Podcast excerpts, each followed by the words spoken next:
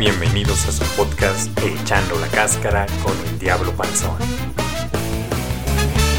Hola a todos, soy el Diablo Panzón y estoy muy emocionado de presentarles este nuevo podcast.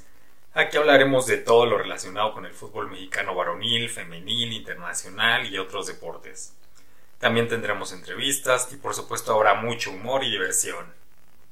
En esta primera edición vamos a hablar de cómo surge el nombre de este podcast y mi apodo del Diablo Panzón. Yo nací en Toluca en una familia de aficionados al fútbol.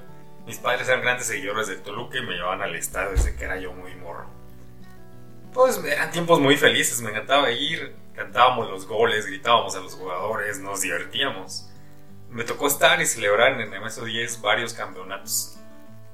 Además recuerdo que era muy conocida antes la porra que decía, yo si le voy, le voy al Toluca.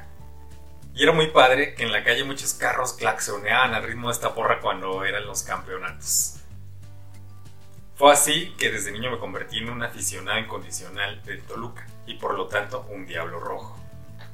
Y luego, algo que llamaba mucho mi atención fue que había una porra que se ubicaba en, la, lo que antes era Sol, conocida como la perra brava, que tenía una característica muy interesante y era que cuando el equipo anotaba gol, se quitaban todo la camiseta. Y curiosamente, sin ofender, era puro Don Panzón, como yo ahora. es por ello que de ahí el nombre de mi personaje, el Diablo Panzón. Y este podcast decidí llamarlo Cascareano, porque al igual que muchos de niño me gustaba mucho salir con los cuates del barrio a las cascaritas, que empezaban por las tardes y ya sabes, acababan en la noche cuando se agotaba la luz del sol o nos hablaban las mamás. Y eran momentos de diversión y alegría, pues amo el fútbol. Es por ello que ahora este podcast tiene este nombre, porque quiero compartir con ustedes información de fútbol y otros deportes con esa emoción de chavito al jugar la cáscara. Pero bueno, ya les conté un poco sobre mi historia y ahora sí a chambear. Me gustaría darles mi resumen general de lo acontecido el torneo pasado, el cual culminó pues plagado de momentos controvertidos, ¿no? Como la League's Cup, que mostró que la MLS está creciendo y que muchos clubes mexicanos pues no pueden hacer un papel digno, dejando muchas dudas a la Liga MX en cuanto a su nivel de competencia, el cual desafortunadamente pues no mejorará hasta que se equilibre lo económico y lo deportivo. Considero que las decepciones de este torneo fueron Cruz Azul y Toluca, equipos que a pesar de su historia en esta ocasión no entraron a liguilla. El Azul, por más cambio de directores técnicos, pues no terminó por funcionar, y hay que decirlo, ¿cómo puede funcionar un equipo con tanto desorden administrativo y grilla interna? Por su parte, el Toluca renovó plantel y fue uno de los equipos que tuvo mejor desempeño en la League Cup. Sin embargo, fue muy irregular en la liga. Aunado a la pésima decisión, hay que decirlo, de la directiva al dar de baja a su director técnico faltando pocos partidos de la fase regular, lo que llevó a que no le alcanzara para entrar a liguilla.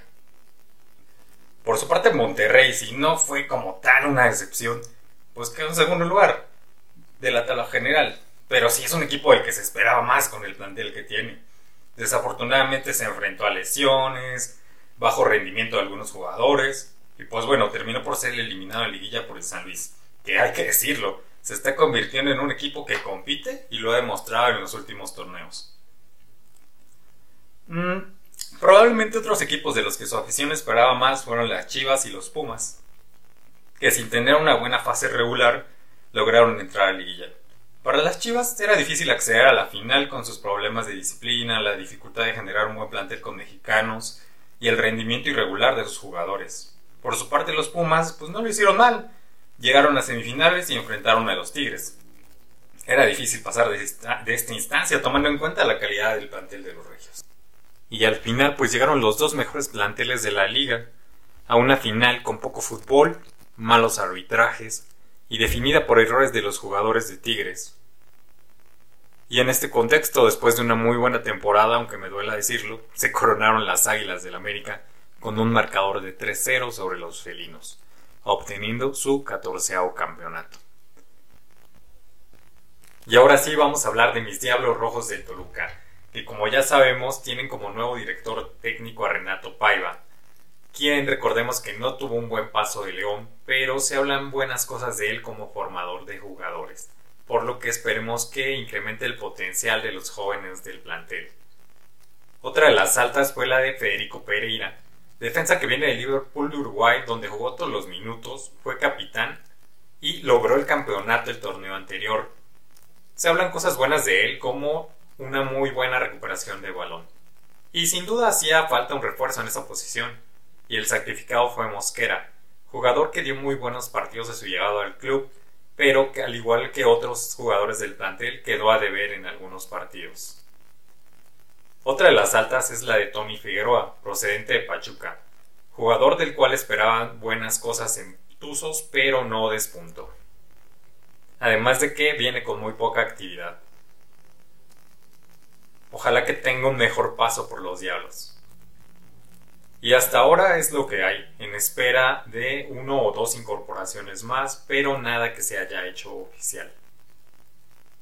Y ante un panorama incierto, hay que esperar el primer partido contra Gallos del Querétaro que se juega en unas horas, para que veamos de qué pueden estar hechos estos Diablos Rojos dirigidos por Renato Paiva. Y en noticias más amables, qué buen juego dieron las Diablas ante Santos.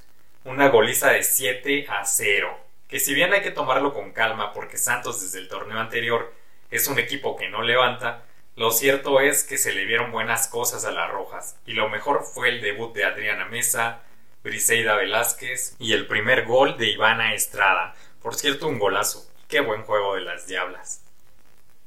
Que por cierto, el día de hoy también se estarán enfrentando a Atlas. Esperemos que puedan seguir con esta racha ganadora. Y hasta aquí este episodio. En los próximos estaremos analizando el camino de los Diablos Rojos de Toluca por el Clausura 2024 y la Conca Champions, así como información de las Diablas Rojas del Toluca también en el campeonato y otros deportes. Muchas gracias por escucharnos. Este ha sido el primer episodio de Echando la cáscara con el Diablo Panzón. No se pierdan los próximos episodios donde habrá mucho más información de este bello deporte que es el fútbol.